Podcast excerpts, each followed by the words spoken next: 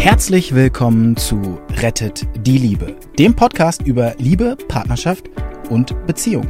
Nichts ist im Leben wohl so bedeutend und wichtig wie die Liebe. Und das betrifft alle Menschen dieser Erde, egal wo und wie sie leben. Die erfahrene Ärztin Dr. Beate Strittmatter hat über die Jahre erkannt, dass Krankheitsursachen oft in unglücklichen Beziehungen zu suchen sind. Und sie hat in Zusammenarbeit mit Experten herausgefunden, dass es Regeln gibt, die für alle Partnerschaften gleich sind. Zu schön, um wahr zu sein? Dann hör einfach zu. Hallo, hier bin ich wieder.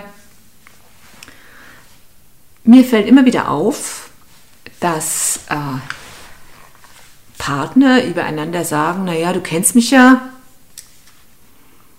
Oder ähm, dass sie erwarten, dass der andere einen kennt. Und ich erfahre immer wieder im Gespräch, im Beratungsgespräch oder auch im Krisengespräch, was das oft für ein Riesenirrtum ist. Also die Frage ist, wie gut kennst du deinen Partner? Es gibt doch diesen alten Witz, da ist ein Ehepaar so lange zusammen, 60 Jahre verheiratet und das Fernsehen kommt und die äh, werden interviewt und äh, dann, wie kommt es denn, dass sie so äh, lange schon zusammen sind? Und dann sagt der Ehemann ganz stolz, ja, also äh, gucken Sie mal hier, kommt sie mal mit ins Bad, nimmt also die Reporter mit ins Bad und äh, zeigt denen ganz stolz, ja, gucken Sie mal, wir teilen alles. Also hier, da sind die Handtücher, A heißt Antlitz und G heißt Gesäß. Da wird die Frau ganz blass und sagt, aber Schatz, ich dachte immer, G steht für Gesicht und dann A. Okay, dann lacht man natürlich viel. Aber es ist ja Realität. Wenn man das nicht wirklich austauscht und wenn man denkt, der andere wüsste schon, ja, dann kann das zu einem Problem führen. Und es gibt hier ein absolut aufregendes Spiel, was du mit deinem Partner machen kannst. Es ist wirklich total aufregend. Du nimmst zwei Zettel. Jeder hat zwei Zettel. Und du fragst den Partner,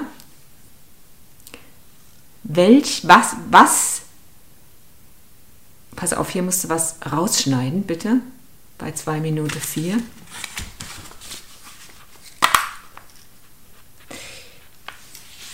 Auf den Zettel sollt ihr folgendes schreiben. Ich habe es euch hier aufgeschrieben. Was denkst du oder denke ich, schätzt der Partner an mir am meisten? Eine komische Frage, ne? Was denkst du, was der Partner an mir am meisten schätzt? Das ist doch vor dir, du kannst ihn ja fragen. Aber nein, du sollst ihn eben nicht fragen. Du sollst dieses Blatt ausfüllen. Erstens, zweitens, drittens. Dann steht die zweite Frage drauf. Was schätzt du an deinem Partner am meisten? Erstens, zweitens, drittens. Wenn ihr das dann aufgeschrieben habt, dann vergleicht ihr das mal. Und wenn ihr dann staunt, wundert euch nicht. Es ist ein wunderbares Instrument, um sich immer mal wieder abzudaten. Wir neigen dazu, äh, uns vom anderen ein Bild zu machen. Also du lernst deinen Partner ja kennen und dann, ähm, dann denkst du, er ist so und so und so. Und ähm, naja, und das ist wie so ein, so ein Bildschirm, das, ähm, das speicherst du dann. Und irgendwann, wenn der Partner sich aber verändert, dann hast du diesen Bildschirm zwischen dir und dem Partner. Das heißt, du schaust immer nur auf diesen Bildschirm, auf diese Leinwand, auf diese, ich würde mal sagen, auf diese Kulisse, wo du den Partner abgespeichert hast. Mein Partner ist so und so und so und so. Und das stimmt dann überhaupt nicht mehr. Und so kann es dann kommen, dass der Partner denkt, okay, die sieht mich überhaupt gar nicht. Das ist eine ganz schwierige, ganz schwierige Kiste. Also, was ich dir hier jetzt empfehlen möchte, halte es für möglich, dass du diese Leinwand vielleicht mal wegziehen solltest, um mal zu schauen, okay, wo ist mein Partner? Wer ist es eigentlich wirklich? Und dann gehen wir mal weiter. Die zweite Runde. Die zweite Runde. Wo denke ich, sind die glücklichsten Momente meines Partners? Wo fühlt er sich besonders wohl? Erstens, zweitens, drittens. Wo sind meine glücklichsten Momente? Wo fühle ich mich besonders wohl? Das kann zum Beispiel sein, für mich persönlich wäre ein glücklicher Moment Auf der Bühne. Ich bin gerne auf der Bühne. Ich unterrichte ja. Für Ärzte. Ohrakupunktur, Neuraltherapie. Und ich halte auch Vorträge. Das macht mich glücklich. Das finde ich wunderbar. Insbesondere, wenn diese Vorträge gut ankommen. Oder ich bin auf dem Rad sehr glücklich. So, das schreibt ihr auf. Was denkst du, was den Partner glücklich macht? Was macht ihn glücklich? Wo fühlt er sich besonders wohl? Erstens, zweitens, drittens. Und dann dürft ihr das vergleichen. Ein Ehepaar hat mir mal erzählt, dass die, sie hat, oder er hat immer gedacht, weil er war jünger als sie und er hat noch studiert, als sie schon gearbeitet hat. Und er hat tragischerweise zehn Jahre lang Minimum gedacht, dass es sie belastet, dass er noch Student ist. Wenn sie zum Beispiel eingeladen waren oder so, dann haben die, dann war er Student und sie hat schon gearbeitet. Und er dachte, das belastet sie und er dachte, sie findet das blöd. Anlässlich dieser Übung hat er erstmals erfahren, dass sie das cool fand, dass sie das bereichernd fand. Er hat erfahren, dass sie, dass sie davon profitiert hat, dass sie ihn als lebendig und so weiter und so fort als lebendig erfahren hat. Er hat geweint, als er das erfahren hat. Und das ist doch schade, oder nicht? Oder andersrum, es könnte die Beziehung so bereichern, es könnte die Beziehung zu, fast schon zu einem Neustart verhelfen, wenn du dich dafür interessierst, wer ist eigentlich der andere.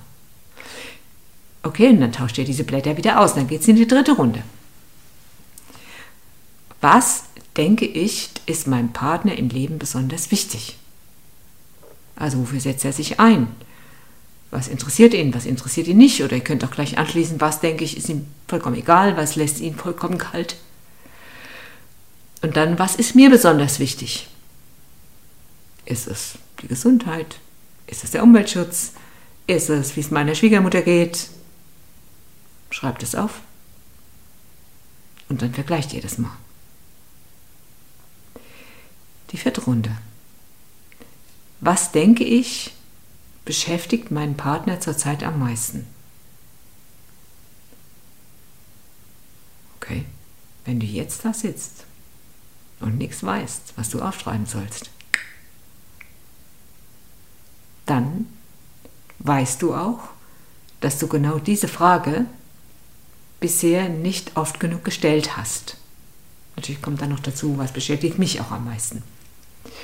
Und dann weißt du, dass du diese Frage bisher nicht oft genug gestellt hast, richtig? Ja. Diese Frage, was beschäftigt den anderen am meisten, ist übrigens eine wundervolle Frage, um auch mit anderen Menschen umzugehen. Ich frage manchmal auch Patienten, was beschäftigt sie gerade im Moment. Wenn sie das fragen, normalerweise fragst du ja jemand, ja, wie geht's ja jetzt gerade, was macht er dann? Dann sagt er, ja, Gut. Okay. Wenn du ihn im Supermarkt triffst, kannst du, da reicht die Zeit oft nicht zu fragen, was beschäftigt dich jetzt gerade am meisten. Aber ähm, wenn du eingeladen bist, zum Beispiel wir sind am nächsten Wochenende bei Freunden eingeladen und ähm, tja, da, wie kommst du da ins Gespräch? Was hast du da gemacht und da gemacht und hier gemacht und Kinder und bla bla bla. Das sind keine tiefgründigen Gespräche. Irgendwann sagst du freundlich, zu deiner Freundin, was beschäftigt dich im Moment am meisten? Das wissen die Leute. Die Leute wissen, was sie beschäftigt. Habe ich gerade eine Diagnose bekommen, die mich beschäftigt? Beschäftigt mich, dass mein Kind vielleicht sitzen bleibt? Beschäftigt mich, dass die neue Küche einfach nicht kommt? Und wie geht es mir damit? Das wäre dann eben die nächste Frage.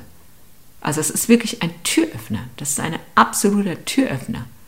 Was beschäftigt dich gerade am meisten.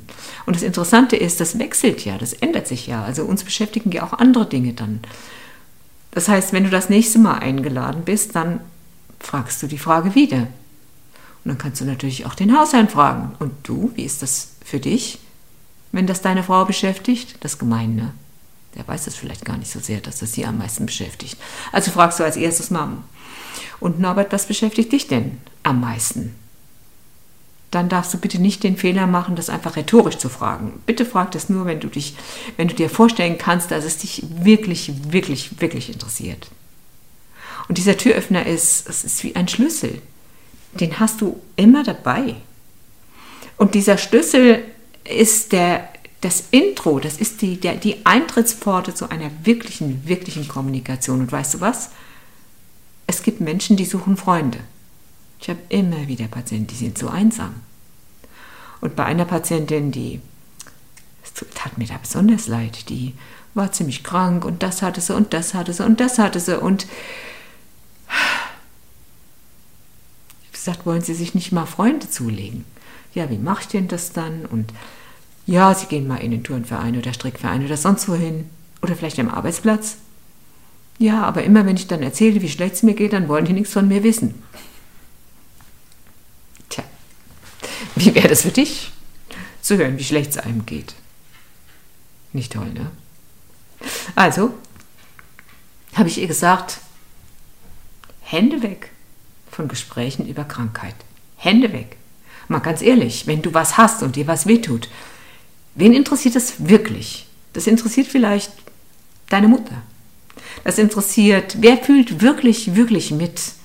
Eine sehr, sehr gute Freundin, eine, die dir wirklich wohlgesonnen ist. Überleg mal, hast du so jemand? Hast du eine sehr, sehr gute Freundin oder hast du einen sehr, sehr guten Freund? Männer haben ja eine andere Kommunikation. Die erzählen sich viel auf der Sachebene. Und wenn ich dann einen Mann frage, haben sie einen Freund, dem sie innere Dinge erzählen könnten? Oft nicht. Und dann verweise ich dich wieder an diesen Satz. Also dieser Frau habe ich gesagt, Hände weg von Krankheitserzählungen. Erzählen Sie es jemand, wo Sie wirklich, wenn Sie wirklich mal Mitleid brauchen, das wirklich mal wichtig ist, dann schauen Sie, wer in Ihrem Umfeld, wen interessiert das? Der Partner, die Eltern, ein ganz besonders guter Freund. Ansonsten interessieren Sie sich für andere. Das ist der Türöffner. Das ist er. Und die Frage, was beschäftigt dich gerade am meisten? Die kannst du aber nur stellen, wenn es dich hinterher auch interessiert. Bleib also dran. Und zwar hörst du zu, wenn der andere erzählt, hörst du zu wie ein Buddha. Ein Buddha hört so zu.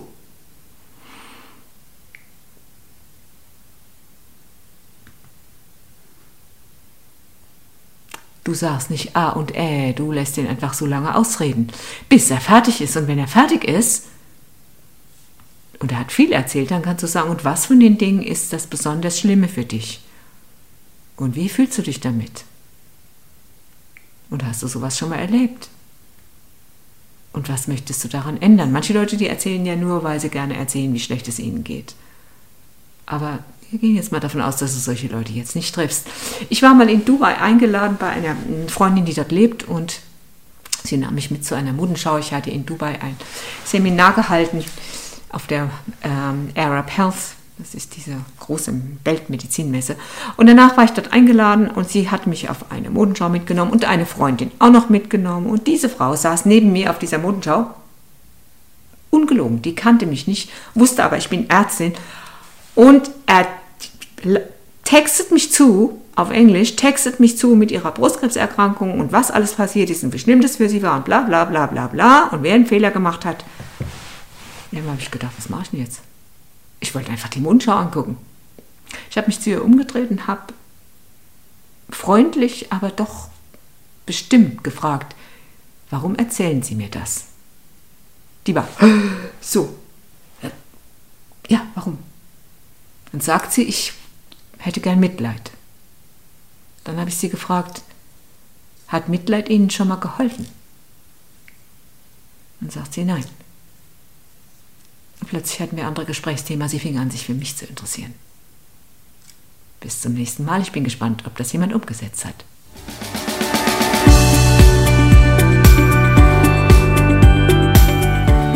Und wie war es? Wenn es euch gefallen hat, dann abonniert gerne den Podcast. Beate Strittmatter hat auch ein Buch geschrieben, Rettet die Liebe. Dann habt ihr die Gesetze immer zur Hand. Der Link ist in den Show Notes. Macht's gut, bis zum nächsten Podcast.